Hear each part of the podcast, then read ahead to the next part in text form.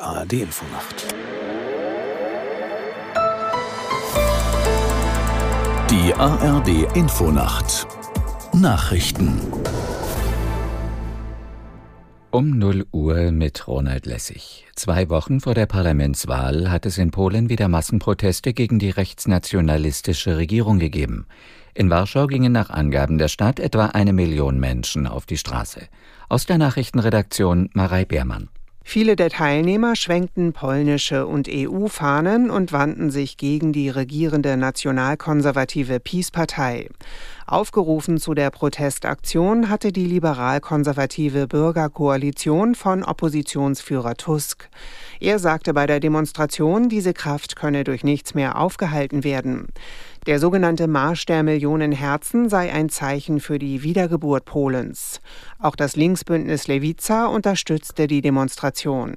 Nach dem Bombenanschlag in Ankara hat das türkische Militär Luftangriffe im Nordirak geflogen. Nach Angaben der Regierung sind dabei etwa 20 Ziele der kurdischen Untergrundorganisation PKK zerstört worden.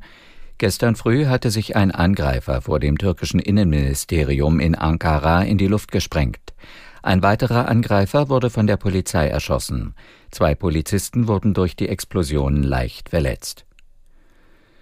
US-Präsident Biden hat der Ukraine zugesichert, sie weiter zu unterstützen. Er rief die Republikaner auf, weitere Hilfen zu bewilligen. Hintergrund ist der Streit über den Haushalt. Der Kongress hatte sich zwar auf einen Kompromiss geeinigt, dieser enthält aber kein Geld für weitere Waffenlieferungen. Geplant war ursprünglich ein Paket in Höhe von 24 Milliarden Dollar für Kiew. US-Medien berichten, dass die Führungsspitzen von Demokraten und Republikanern sich inzwischen darauf geeinigt haben, weitere Hilfen auf den Weg zu bringen. In der Fußball-Bundesliga hat Werder Bremen erneut verloren. Die Bremer kassierten bei Aufsteiger Darmstadt eine 2 zu 4 Niederlage.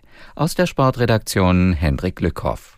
Bremen zeigte über weite Strecken eine desolate Leistung und lag zwischenzeitlich mit 0 zu 4 zurück. Erst in der 70. Minute gelang den Bremern das erste Tor. Demont traf. Kurz danach machte Velkovic noch das zweite Tor für Werder, aber auch das nur Ergebniskosmetik. Zum dritten Mal in dieser Saison kassiert Bremen damit vier Gegentore und rutscht auf Platz 12 ab. Im zweiten Sonntagsspiel hat der SC Freiburg mit 2 zu 0 gegen Augsburg gewonnen. Das Wetter in Deutschland. Heute Nacht fast überall klar, im Norden Wolken und kurze Schauer bei 15 bis 9 Grad.